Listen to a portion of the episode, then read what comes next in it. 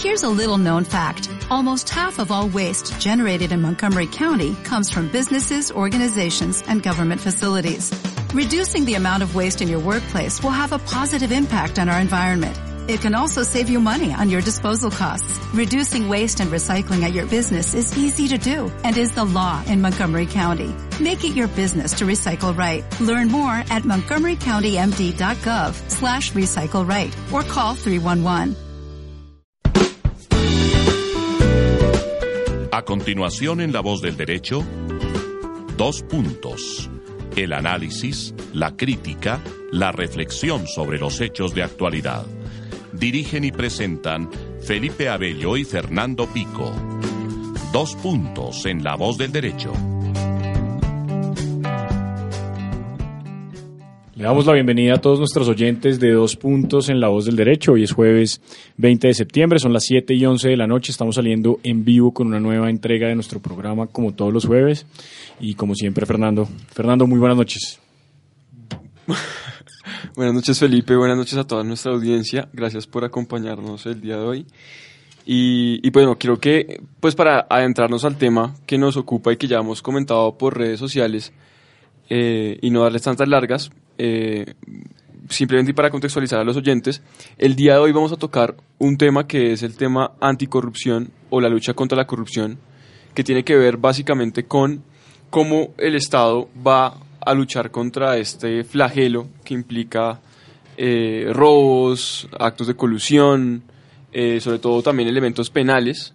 Y justamente de eso es lo que vamos a hablar el día de hoy. Recordemos que hacia, hacia mediados de agosto del mes pasado, eh, más exactamente si no me equivoco, el 20, el 20 de agosto, eh, se llevó a cabo la consulta anticorrupción. Así es. Y en esa consulta anticorrupción que no logró el umbral requerido por la, por la ley, evidentemente, pero que eh, la manifestación política, más o menos de 11 millones, 10 millones de votantes, 11 millones y un, poco un poco más de votantes que votaron afirmativamente esa consulta, dieron un significativo sí a todas las propuestas que se habían planteado. Entonces, en ese orden de ideas, eh, la idea es tocar qué ha pasado con la consulta anticorrupción, qué se ha propuesto desde el punto de vista penal con la consulta anticorrupción y cómo, eh, digamos, se puede venir luchando desde el punto de vista también jurídico y penal frente al tema.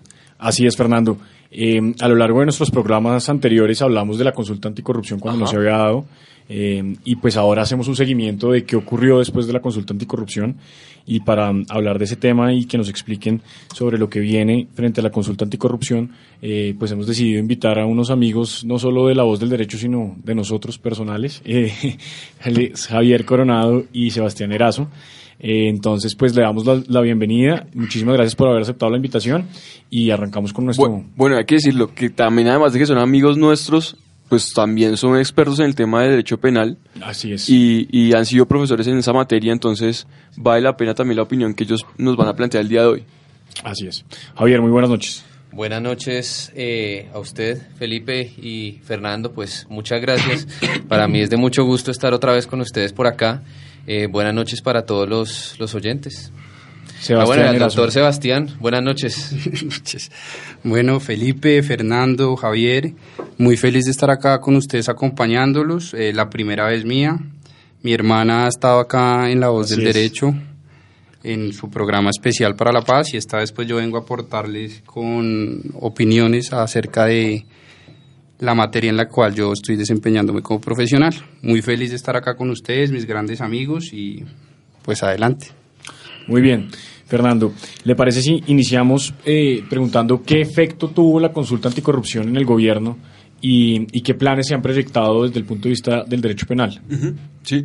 Pues el, el, gobierno eh, esta, esta semana, eh, producto de, digamos, el efecto quizás de esa consulta anticorrupción fue presentar una serie de iniciativas normativas tendientes a, desde unas reformas a la Constitución y a las leyes, a combatir la corrupción. Eh, algunas de esas iniciativas reflejan los puntos de la consulta. Eh, más puntualmente, el, el, gobierno presenta dos tipos de proyectos, por lo menos desde el punto de vista penal. Eh, en primer lugar, presenta un proyecto de acto legislativo eh, con el propósito de modificar la Constitución para hacer eh, los delitos contra la corrupción imprescriptibles. Y en segundo lugar, presenta un proyecto de ley que busca modificar varias normas del Código Penal, em, entre otros propósitos, para coartar eh, los beneficios que tenían eh, los procesados por este tipo de delitos en términos de restricciones a la libertad, los subrogados penales de libertad condicional, de sustitución de eh, la prisión en establecimiento carcelario por prisión domiciliaria, em, entre otros puntos que con seguridad vamos a estar discutiendo ahora con, con Sebastián. Sí, Sebastián. Bueno, eh, como decía Javier, eh, ese paquete de ocho proyectos, de ocho proyectos legislativos que presenta el gobierno tiene aspectos muy similares a los que venían desde la consulta anticorrupción. Creo que son dos aspectos precisos los que hablan del tema penal y es como muy bien lo decía Javier, el tema de la imprescriptibilidad de estos delitos contra la corrupción y otro, eh, el tema de la eliminación de subrogados y beneficios penales para aquellas personas que son autores de estos delitos. Eh, con sorpresa eh, y una vez un poco haciendo la antesala a las críticas que por lo menos de mi parte está considero que muchos de, muchas de estas modificaciones, específicamente el tema de los subrogados penales, los beneficios y la exclusión de estos, ya venían, ya, ya venían siendo incorporados desde antaño. Entonces creo que acá estamos eh, incurriendo en una especie de inflación normativa innecesaria. ¿Por qué? Porque si uno ve precisamente ese artículo tan común que es el artículo 68, este, estas modificaciones ya venían siendo tratadas desde antaño. Casi todos los gobiernos han intentado sacarlo desde la Ley de Seguridad Ciudadana, el Estatuto Anticorrupción, la 1147 del 2011. Entonces estamos acá viendo un poco más de lo mismo así como han planteado la introducción, podríamos concentrarnos en dos temas y sería el tema de la imprescriptibilidad y los subrogados. Sí. Iniciemos con el tema de la imprescriptibilidad, pero además me causa curiosidad que Sebastián diga que eso ya estaba.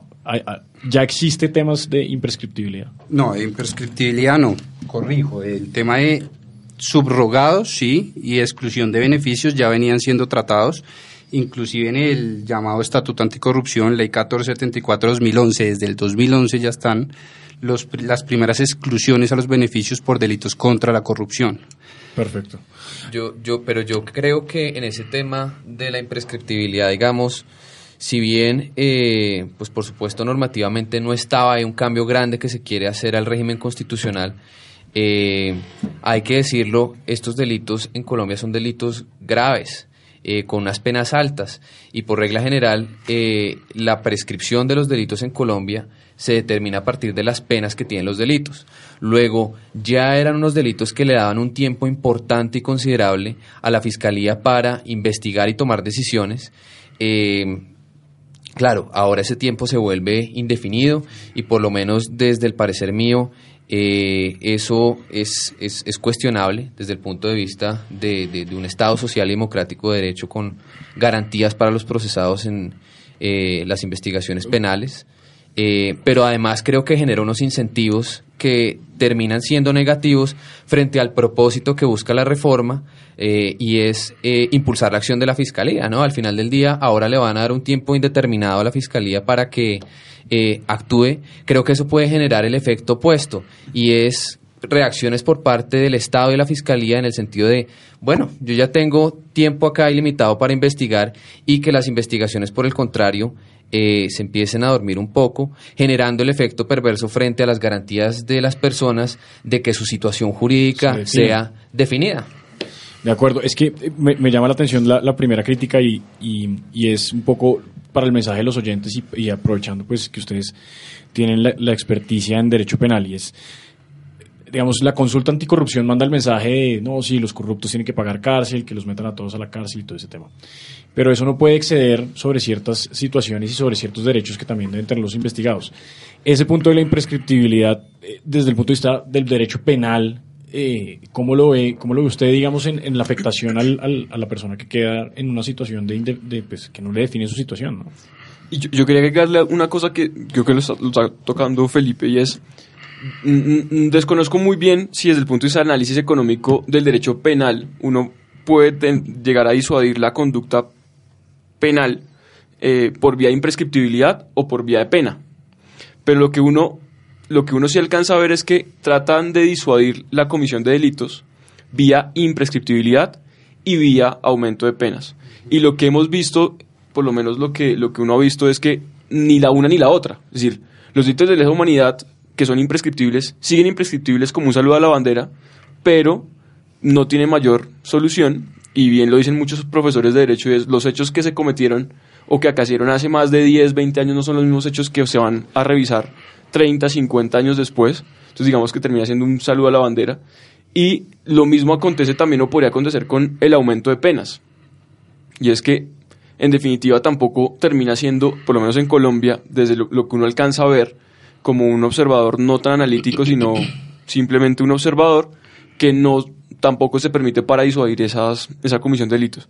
Lo que quiero también plantearles un poco en lo que, lo que decía Felipe es, ¿será que la imprescriptibilidad sí es una herramienta eh, contundente para disuadir eh, la comisión de delitos contra la corrupción?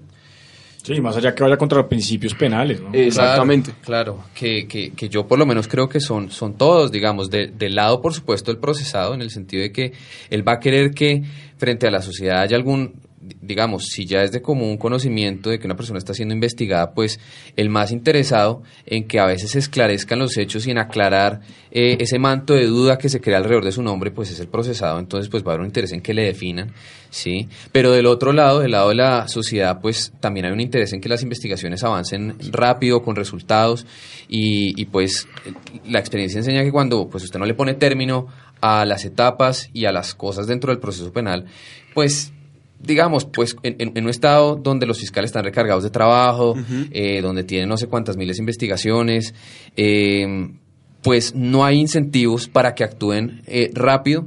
Ahora, creo que estos, estos puntos que estamos discutiendo acá son puntos que, pues sin duda habrá que discutirlos en, en, el Congreso. Yo siempre que extraño en estas iniciativas, cuando por ejemplo uno entra a revisar la exposición de motivos de ese proyecto de acto legislativo, eh, sería bueno e interesante ver ese tipo de argumentos desde el punto de vista económico de qué incentivos crea, será que eso sí es efectivo, eh, con, con, números y cifras eh, para ver si al final del día sí va a haber un cambio, pero lo que uno encuentra en la exposición de motivos de este tipo de iniciativas es pues unas, unas referencias como a, a, qué es esto de la prescripción, la imprescriptibilidad, eh, algunos, algunas experiencias internacionales que existen, eso sí hay que decirlo.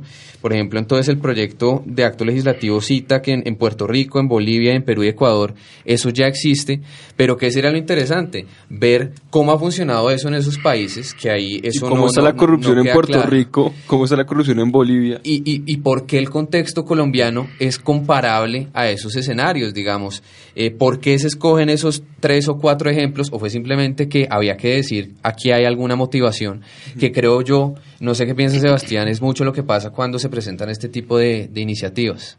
Sí, sí, yo creo que el fenómeno caga con un muy buen análisis de Fernando y es acá lo que se está intentando hacer con este tipo de propuestas a propósito de la imprescriptibilidad de estos delitos es lograr lo que muy bien conocemos nosotros, el tema del proceso kafkiano, o sea, que todo el mundo está procesado, hay un procesado, pero no sabe de qué.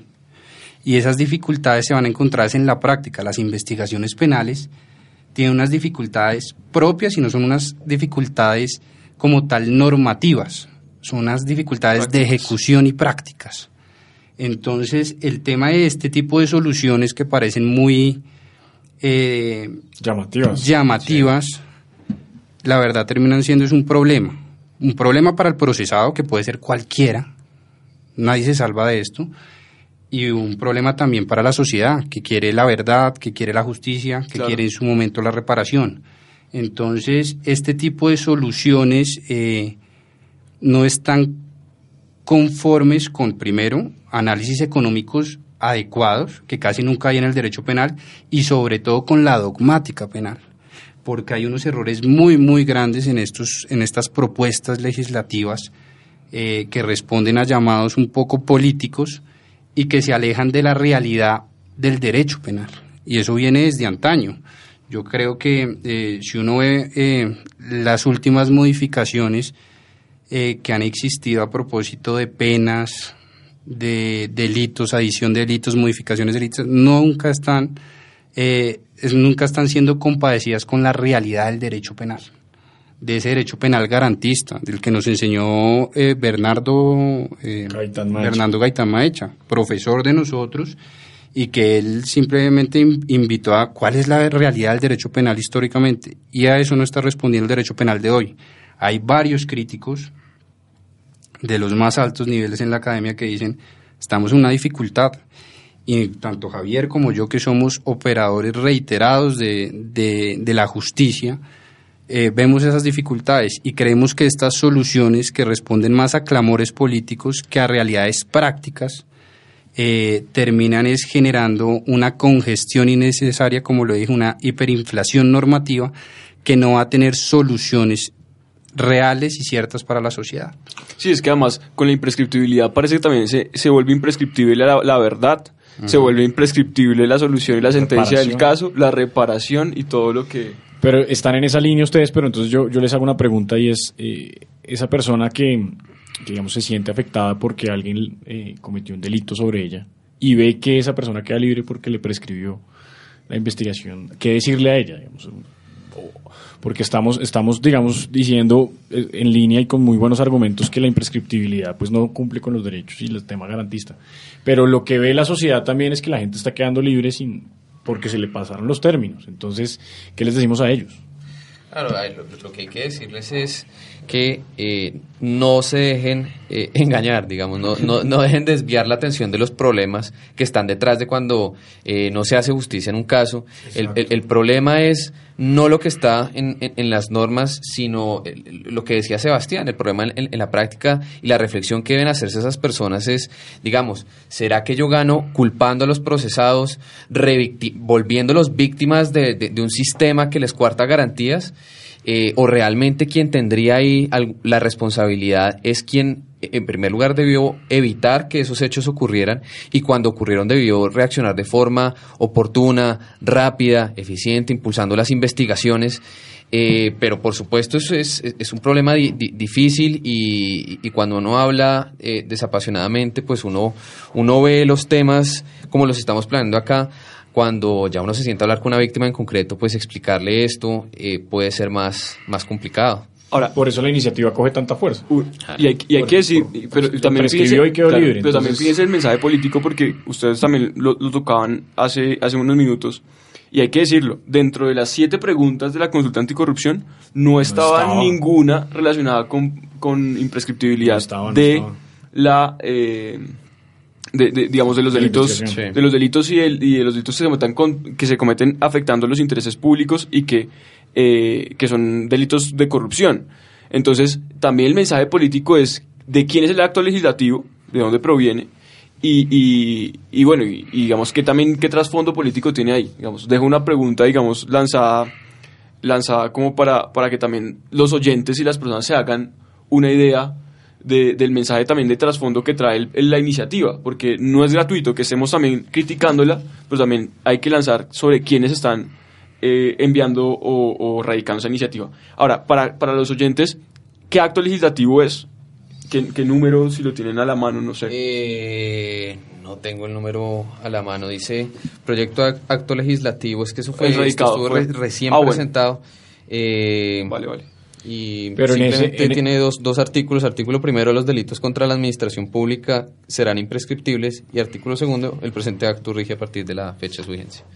Y esa, esa, esa iniciativa está presentada con, con, digamos, el Partido Verde, Claudia López, todos todos en conjunto. Creo que es de, no sé por lo menos en la foto de la erradicación de los proyectos estuvieron esa, esa, fue la que presentó la que, la que presentó Iván Duque en, en la reunión que hizo de varios partidos que la verdad es muy similar lo de la consulta con lo que presentó Iván Duque. Eh, con obviamente en lo que respecta a las modificaciones que tendrían trascendencia en el ámbito jurídico penal, pues están estas dos. Y estas dos que sí tienen esa dificultad que ha sido expresada de manera reiterada por varias eh, voces autorizadas en, en materia penal, y es que esas modificaciones ya estaban Lo sorprendente es que ya estaban. Si uno dice eh, exclusión de beneficios para aquellas personas que cometen o presuntamente cometieron delitos contra la administración pública, ya estaban. La 1474-2011 ya estaba, ya les incorporaron el artículo 68. pero antes yo creo que meternos ahí, la, pregunta, una, una son las medidas entonces de, de, imprescriptibilidad, que ya digamos hemos abordado rápidamente y que hemos comentado o planteado unas críticas, digamos, profundas y hondas respecto al tema del acto legislativo. Pero la segunda es... Una sola, una sola, un solo tema con el tema de la imprescriptibilidad y ustedes que están en la práctica. Es muy usual que la gente quede libre por prescripción de... No, e, es precisamente eso me estaba... O sea, o es, ah, un, tema, es un tema del sistema operativo. Eh, en otros delitos pasa lo mismo. O sea, no, no es garantía de nada el tema de la prescripción. Por lo tanto, digamos que no... Que, no, no suma ni resta. No. O no, yo, o sea, es mejor decirle... más de lo, de lo que suma. digamos, yo vuelvo a lo que decía al comienzo. Al final del día, estos delitos son delitos que ya son graves, pues porque además, y, acá no estamos, que es lo que suele pasar cuando uno da estas discusiones, acá no estamos defendiendo la corrupción, ¿sí? Eh, la corrupción pues, es un cáncer grave, como, como dice el reggaetón, ¿no? eh, sí pero al ser conductas graves ya tiene unas penas altas y eso de alguna forma también es garantía de que los términos para investigar esos delitos son, son, son, son términos largos. Eh, entonces, pues, pero por supuesto va a haber un cambio. El cambio es que esos términos pues ya simplemente no, no, no, no van a estar. El mensaje que se manda a la fiscalía y todo, pues va, vamos a ver cómo funciona. Listo, dejemos entonces el tema de la imprescriptibilidad cerrado y ahora sí, Sebastián, que estaba que se entraba en los subrogados. Ah, no, lo, de los subrogados a mí sí, me, sorprende. Explíquenos el tema y, y, qué viene. Me sorprende, uno, uno va al artículo 68 y en el 68 uno ve lo que pues normalmente le enseñan, cómo está modificado ese artículo. Este artículo tiene cerca de cinco modificaciones y todas son precisamente respondiendo al clamor del pueblo, más pena, más pena, menos beneficios. Y ahí están. La 1474 planteó lo que tanto quiere hoy el gobierno, lo que quería el Partido Verde, y era eh, quitarles beneficios a, a, las personas que estuvieran vinculadas a estas investigaciones contra la administración pública, que hoy simplemente en este proyecto quieren aterrizarlo, si no estoy mal y Javier me, me corrige, a los delitos contra la, la recta impartición de justicia. Sí. Pero ya estaban los beneficios, los beneficios siempre han estado, inclusive desde el 2007 la ley de seguridad ciudadana también aumentaba algunos de esos delitos. Entonces, eh, lo que siempre he dicho, y perdón ser reiterativo con esto, y es, es un tema de inflación normativa. O sea, eso ya está. Ya está. Hay unas ¿Y entonces cuál es la intención? ¿Crédito político? Yo ahí sí tengo una, una diferencia con Sebastián. Yo creo que acá sí hay una novedad y es una novedad perversa. ¿Por qué? Digamos, ¿Cuál es el tema de los subrogados? Los subrogados eh, es, una figura que trae el Código Penal eh, por distintas razones, por razones de, humanidad o de política pública carcelaria. En algunos casos, eh, y eso también hay que aclarar, es que esto no, era indiscriminado, en algunos casos se permitía que las personas no cumplieran la pena en un establecimiento carcelario, sino en el domicilio. Eh, o el, para ver el tema desde el punto de vista de las medidas de aseguramiento, cuando a una persona se le impone una medida de aseguramiento dentro del proceso penal, pues estaba la posibilidad de que esa medida de aseguramiento no fuera en una cárcel mientras avanzaba el proceso penal. Eh, y eso, repito, es por, por distintas razones de, de humanidad, de política pública. Eh, y, al final del día, afirmación del principio de la libertad, sí, en, teoría la gente debería tener el derecho a defenderse en, en, libertad. Y su libertad solo debería verse restringida en ciertas y contadas hipótesis. Y eso, los subrogados y, y, los temas de las medidas de aseguramiento domiciliarias y no privativas de la libertad van dirigidas a, a eso. Lo que viene explicando Sebastián es que eh, la ley ha ido cortando la posibilidad de que los jueces, en valoración caso a caso, eh, otorguen, esos, beneficios. Y entonces esas iniciativas a las que se refiere Sebastián, pues ya habían dicho, miren, en, ciertos específicos delitos contra la administración pública, mm. eso usted, señor juez, no lo puede conceder. ¿Qué hace el proyecto, el proyecto de ley? Que, le, eh, que le su opinión. En esos artículos donde dice eso no se puede hacer, ya no dice eh, ciertos y específicos delitos, sino dice en general los delitos que afectan el patrimonio del Estado cuando son dolosos eh, y los delitos contra la eficaz y recta impartición de justicia. Entonces ya lo vuelve cualquier tipo, básicamente cualquier tipo de proceso o investigación en esos supuestos quedaría cobijado, digamos, eh, anteriormente era eh, en investigaciones por eh, cohecho, peculado con estas características, beneficio cortado.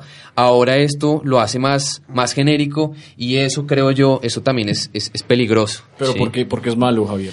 Em, digamos, quienes hemos tenido por ejemplo son la posibilidad de conocer personas que trabajan en, en, la función pública, eh, bien sea como, como clientes o familiares, o, familiares o lo que sea, y con seguridad si hay algún funcionario público eh, escuchándonos en este momento, eh, él, me dará la razón cuando digo que como funcionario público es muy fácil terminar empapelado, ¿sí? Eh, empapelado, digamos, en, el, en francés quiere decir investigado, ¿sí? Pues porque es una función con muchas responsabilidades, en la que tiene que lidiar con muchas personas. Eh, entonces, pues, y, pasa, y, pasa, inclusive nosotros como abogados estamos pues expuestos, imagínense, investigaciones con delitos contra la administración, contra la eficacia directa de administración de justicia, pues lo mismo, ¿sí? Ahora, yo no estoy acá defendiendo pues, pues a todo el mundo, entonces carta abierta para delinquir, no, pero eh, esto abre la puerta, digamos, para que eh, personas que son inocentes, ¿sí?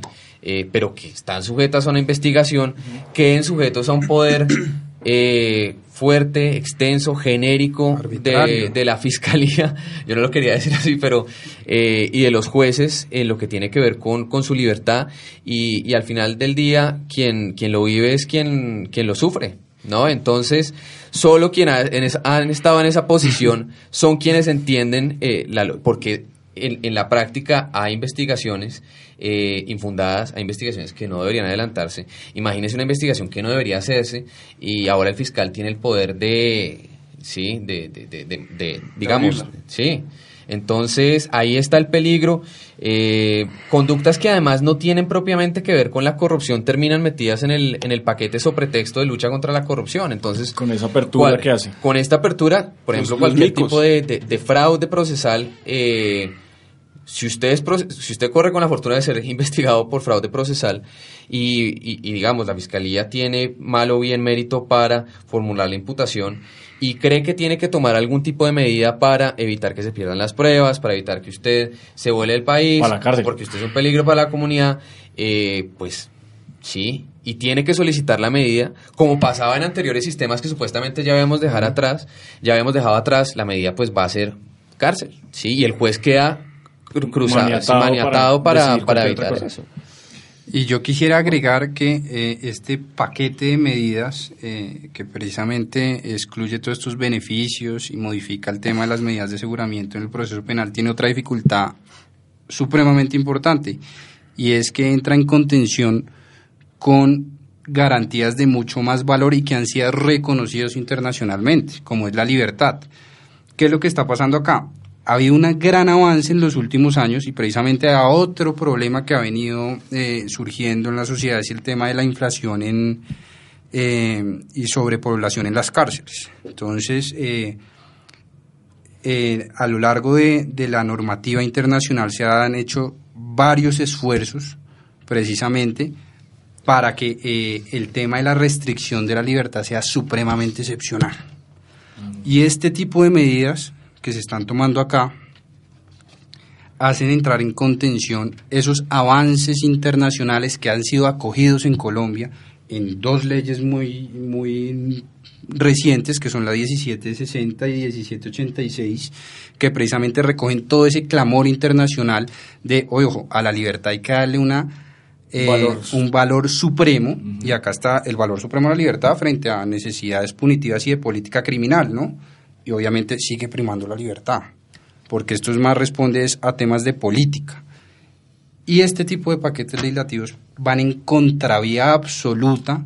¿Por qué? Porque una de las consideraciones que trae precisamente eh, esas modificaciones y nuevas incorporaciones internacionales es la gravedad, la gravedad de la conducta, que eso es lo que está pretendiendo este paquete de medidas contra la corrupción, no es argumento válido para usted privar a una persona de la libertad, para privar a una persona de su libertad. Entonces, ¿qué es lo que está pasando acá? Estas medidas también van en contravía de tratados internacionales, de recomendaciones de organismos internacionales, a favor de la libertad como derecho máximo y supremo de cualquier ciudadano. Entonces, eh, son temas de reflexión muy importantes porque esa contención está viva. Perfecto. Son las 7 y 40 de la noche. Vamos a un pequeño corte comercial y ya regresamos en dos puntos en la voz del derecho. 365 días al año, las 24 horas. El mejor equipo trabajará para que usted viva, sienta y escuche la mejor radio de contenido en la red. La primera emisora con programas especializados, noticias y la mejor música. La voz del derecho. Radio especializada.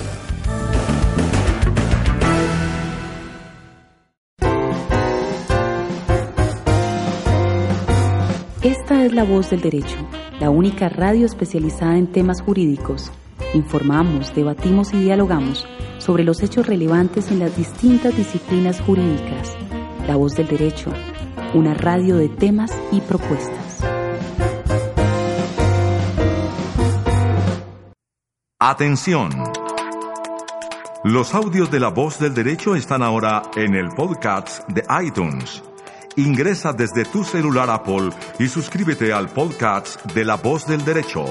Debates, foros, actualidad jurídica y toda nuestra programación ahora en podcast. La Voz del Derecho, una radio de temas y propuestas.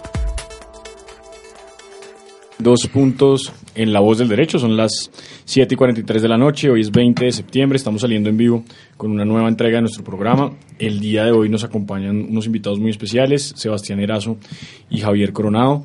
Estamos hablando acerca de los proyectos que el gobierno ha presentado en relación con la corrupción y pues con un mensaje claro que fue enviado en la consulta anticorrupción. La primera parte de nuestro programa hemos hecho un análisis acerca de eh, lo primero, el primer tema que es la imprescriptibilidad de, de las investigaciones, que pues eh, ya se han dejado sobre la mesa las, las conclusiones. Fernando. Sí, y el, y el otro tema que son los subrogados penales, que son digamos las dos medidas que en el marco de este paquete de medidas que ha presentado el, el gobierno, eh, se, han, se han planteado, digamos, varias, varias ideas. Eh, antes, de la, antes de la pausa estaba hablando Sebastián acerca de lo que implicaba el tema del conflicto con, con la garantía suprema de la libertad. Si quieres retomemos ese tema y, y seguimos con el, con, el, con, el, con el tema de los subrogados que me parece muy importante. Bueno, y, y, y también decir, bueno, cuáles son las bondades, ¿no? Que mm. ustedes les encuentran. ¿Al proyecto? Pero, sí, pero digamos, continuando con los subrogados, ¿qué otras, qué otras falencias? Sí, no, y es que, eh, digamos, eh, para, para ponerlos en contexto como, como a los oyentes, y, creo que es el, clamor popular, es que las personas ven que los corruptos eh, pues tienen siempre su, su, casa por cárcel o su pabellón especial y que en el pabellón especial tienen un chef y que tienen internet y esa es la crítica que se genera alrededor de ese tema entonces salen estos proyectos que limitan esos subrogados o que los eliminan. Y entonces ahí es cuando cuando las personas dicen ah no lo estamos haciendo bien pero ustedes están planteando digamos el punto de desde el punto de vista del derecho penal de la dificultad que representan esos subrogados. Pues eh, yo pues adicionaría que eh, eh, esa preocupación de las personas de, de, de, la aplicación de los subrogados, de que la persona esté libre, de que exista la prisión domiciliaria, no responde tanto al delito, sino a lo que la gente está viendo a través de los medios de comunicación. La verdad se ha dicha, o sea, el hurto, también hay gente que queda en libertad condicional, también hay gente que está con prisión domiciliaria y se escapa. O sea, no obedece tanto a estos tipos penales en específico, los cuales el presidente y el, gobierno en general y, y, algunos algunos partidos quieren eh, tildar como de los delitos contra la corrupción. La realidad sobre los subrogados es de, de todos los delitos, de absolutamente todos los delitos. ¿Qué es lo que pasa acá? Que en específico este tema sí tiene unas dificultades muy, muy, muy arraigadas y es qué es lo que se le está vendiendo a la sociedad a propósito de lo que realmente tiene eh, de fondo desde la perspectiva dogmática y práctica este paquete de medidas. Y la verdad es que todo lo que intentaron hacer ya se hizo. sea, usted no lo ve como una solución. No, no, no, no es una solución.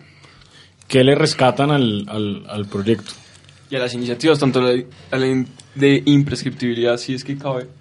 Yo, yo al proyecto solo le, le rescato un, un, cambio que yo creo que no es el cambio protagónico y, con seguridad pues al que no le gusta este tema le va a parecer un tema medio aburrido, pero pues mis, mis dos minutos ahí de soye penal. eh, en, en la ley, en el Código de Procedimiento Penal, había una prohibición para cuando la Fiscalía quería llegar a un acuerdo con un procesado que se había enriquecido fruto del delito. ¿sí? Y esa prohibición era, mire señor fiscal, usted no puede llegar a un acuerdo para eh, darle algún tipo de beneficio punitivo a ese procesado si el señor no me devuelve antes por lo menos los 50, el 50% de lo que se apropió o de lo que se enriqueció y me garantiza que va a devolver el otro 50%. Y eso con, con, la lógica de evitar que la fiscalía y los procesados pues llegaran a acuerdos y, la plata pues se perdiera. ¿sí? Eh, esa figura estaba en relación con los preacuerdos y eh, jurisprudencialmente se había ido extendiendo al escenario de la aceptación de cargos. ¿Por qué? Lo mismo, entonces pasaba que una persona que se había enriquecido con un delito, eh, pues le parecía negocio, pues quedarse con la plata y aceptar los cargos y, y me voy a, a, disfrutar mi rebaja punitiva con la platica que me quedé. ¿Sí? Y jurisprudencialmente entonces esa prohibición de conceder beneficios cuando la gente no había reintegrado se había ido extendiendo al, escenario de aceptación de cargos para evitar esa injusticia, eh, pero eso había sido un, un vaivén de jurisprudencia, la, la, la reforma trae una, una, modificación para ya hacer eso ley, es decir, en los escenarios de aceptación unilateral de cargos, si eh, una persona se ha enriquecido producto de un delito y efectivamente enriquecido, puede aceptar los cargos, pero no va a haber beneficios punitivos si no garantiza, eh, si no reintegra el 50% y garantiza por lo menos el, el, reintegro del remanente. Eh, había una injusticia en la práctica con esa, esas jurisprudencias y era, bueno, ¿qué pasa si una persona terminó metida en el, en, en el problema, ¿sí? Eh, pero no se enriqueció, ¿sí? El proyecto también soluciona eso con una figura que a mí me pareció interesante y es eh, esas personas que participan de un, de un, fenómeno de criminalidad donde hay un perjuicio patrimonial para las personas o para el Estado y alguien se queda con la plata, pero pues ella efectivamente no fue la que se quedó con la plata. Lo que se espera de esa persona es que informe para dónde fueron a parar los recursos. Uh -huh. eh, entonces viene el miedo de, bueno, y si esa persona pues miente y no, y no, y no dice la verdad, entonces pues no ganamos nada. El proyecto trae ahí una solución y es, en esos escenarios, la persona que miente pierde el, beneficio por aceptar cargos y eh, le queda automáticamente reactivada la pena eh, a la que sería acreedor de no aceptar cargos. Entonces, pues, pues creo que esa norma sí tiene un sentido técnico, se nota que hay un estudio eh, juicioso de la jurisprudencia, de las tendencias eh, penales. Eh, eso sería lo que yo rescato del proyecto. Sebastián. No, pues no le rescata nada. No, no, no, sino que esa problemática yo ya la venía discutiendo con algunos fiscales y ciertamente eh, por vía jurisprudencial, como dice Javier, se condicionó precisamente la aceptación de cargos, el allanamiento e inclusive cualquier mecanismo de terminación anticipada le hace preacuerdo, principio de oportunidad al reintegro del 50%. Ejemplo básico de este tipo de, de circunstancias en la vida real, un peculado. Un peculado que el alcalde eh, está, fue sentenciado por delitos contra eh, el régimen de contratación y por peculado por apropiarse una plata por doscientos y pico de mil millones de pesos. Y él quiere evitarle el desgaste a la administración de justicia y quiere aceptar cargos o buscar un mecanismo anticipado, ya sea el preacuerdo, la negociación o el principio de oportunidad. ¿Qué es lo que está hoy en día plasmado? Es, para hacer eso él debe reintegrar el 50%. ¿Qué dificultad práctica hay? El 50% nunca está. Nunca está. De 200 mil millones de pesos, de 100 mil, de 5 mil, de 10 mil, nunca va a estar el 50% para reintegrar. Si uno, va, si uno ve en la práctica que es, ellos terminan Pero reconociendo no, su... ¿Por qué no está? Es decir... porque el, si sí, se, lo gastó, se lo, gastó o algo así. Entonces, ¿qué es lo que hacen? Ellos les queda, no aceptan porque la rebaja, o sea, es procedente, por ejemplo, el principio de oportunidad o el preacuerdo de negociación, siempre y cuando... Tiene que dar, decir, tiene que pero la realidad, en la realidad es que mucha gente no lo tiene. Se lo gastaron. se lo gastaron. Sí.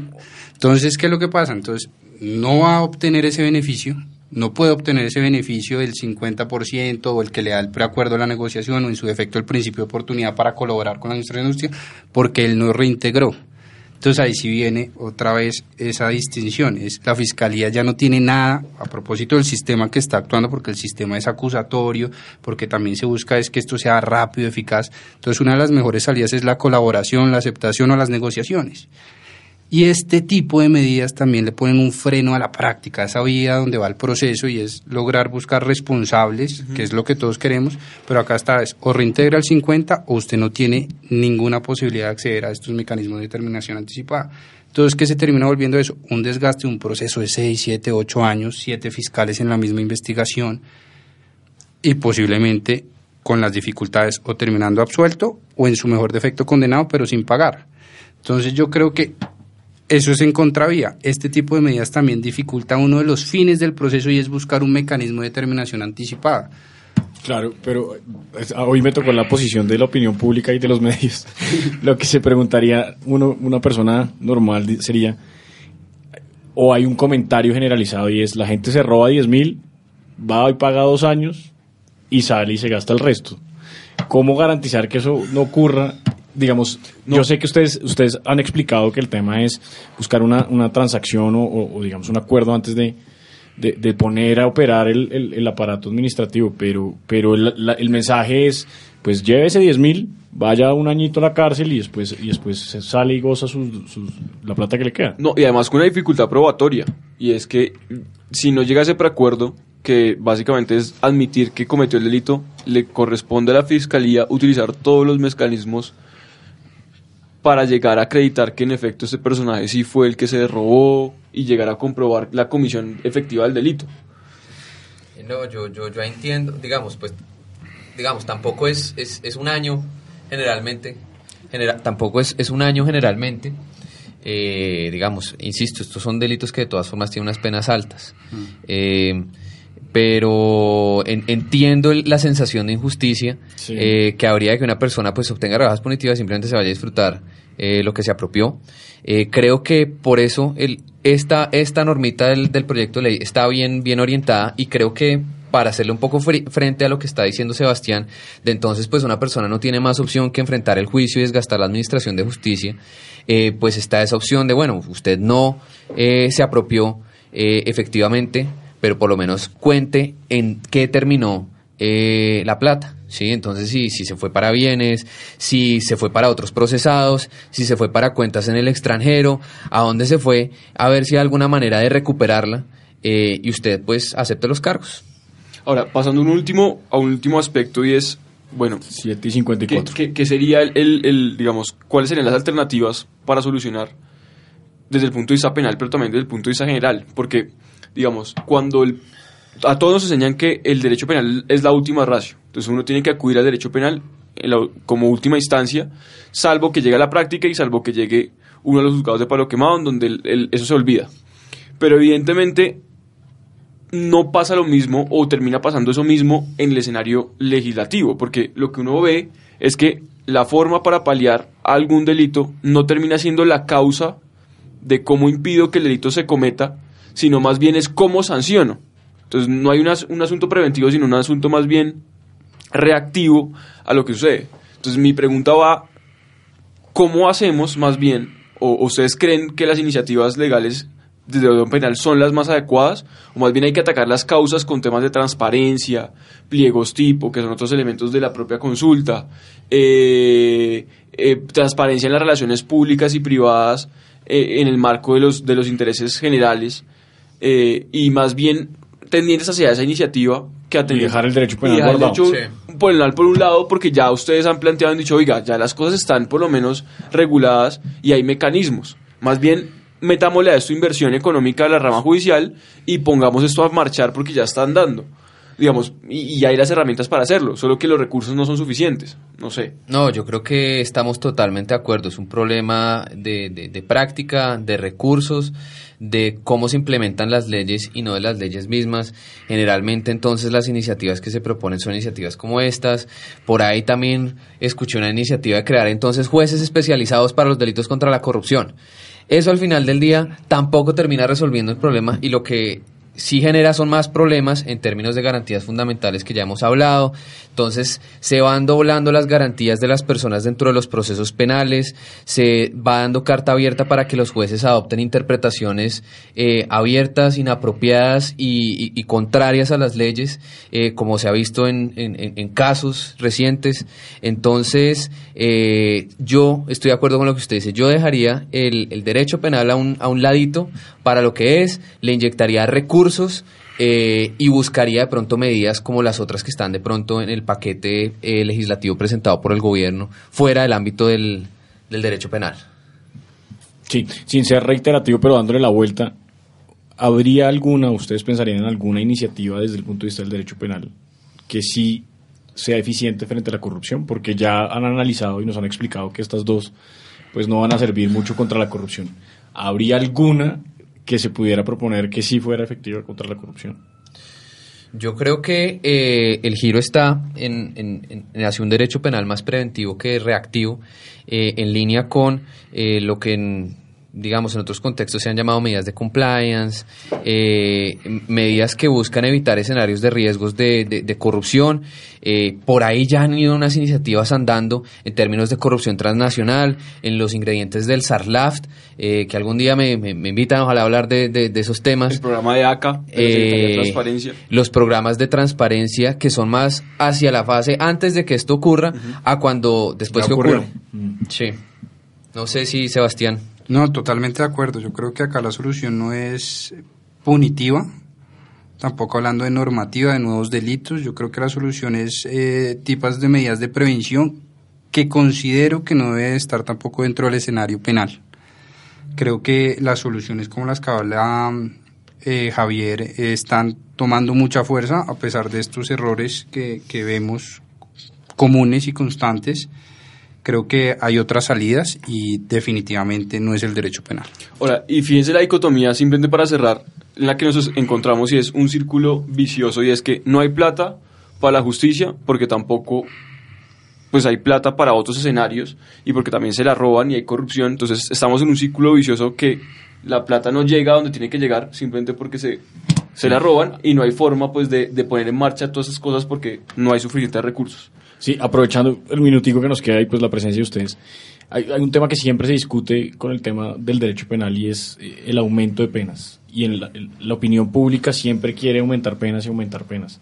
¿Qué comentario tienen ustedes desde el punto de vista del derecho penal frente a esa, esa posición de medios de eh, para todos, ¿no? Pues ya, ya no salimos del tema de, de, los delitos de, la administración pública, pero para los violadores, entonces subamos las penas. Para, entonces, cada escándalo es aumentar las penas. ¿Qué responder desde el derecho penal a esas posiciones? Eh, yo creo, Felipe, que, bueno, eso desde nuestro maestro Bernardo Gaitán ya dijo que fue históricamente eh, desaprobada esa tesis de la pena como tal y el aumento de penas como solución al problema social de la criminalidad, creo que lo que está pretendiendo y la coyuntura está dando mucho a, ese lema de pan y circo al pueblo. A la gente le gusta, le gusta el escándalo, le gusta el morbo punitivo y, y la verdad esa no es la solución.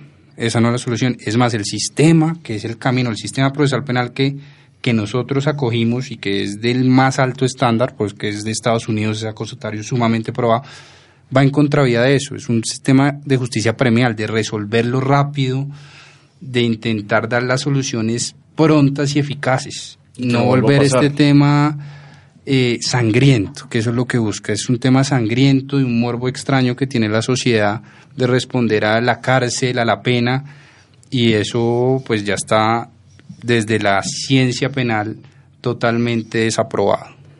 Javier. Sí, no, ahí la respuesta es, sociedad, no te dejes engañar, eso no es salida. Eh, a uno no le sirve tener penas de no sé cuántos mil años si al final del día no hay investigaciones eficaces eh, que terminen en, resultados concretos. Por el contrario, lo que dice el análisis económico, yo no sé si los, los dogmáticos y los doctrinantes, lo que dice el análisis económico es que se generan incentivos perversos, porque entonces cuando la gente asume el riesgo de cometer un delito por 10 años, entonces dice, bueno, si ya me voy a enfrentar a 10 años, eh, entonces pues sí, ya, ya metí untado el, el, el dedo untado a la mano, sí, entonces generas todo lo contrario, incentivos perversos para la criminalidad.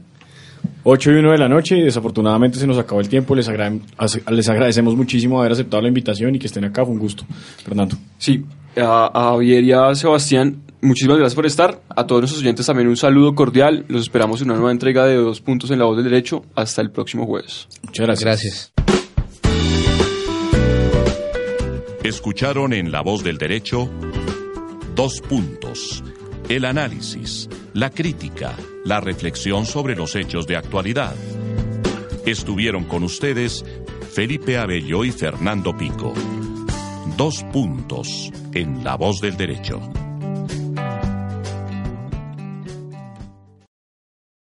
¿No se merece tu familia lo mejor? Entonces, ¿por qué no los mejores huevos? Ahora, Egglands Best están disponibles en deliciosas opciones. Huevos clásicos, de gallina libre de jaula y orgánicos de Egglands, que ofrecen un sabor más delicioso y fresco de granja que le encantará a tu familia. En comparación con los huevos ordinarios, Egglands Best contiene la mejor nutrición como 6 veces más vitamina D, 10 veces más vitamina E y el doble de omega 3 y B12. Solo Egglands Best. Mejor sabor, mejor nutrición, mejores huevos. Visita egglandsbest.com para más información.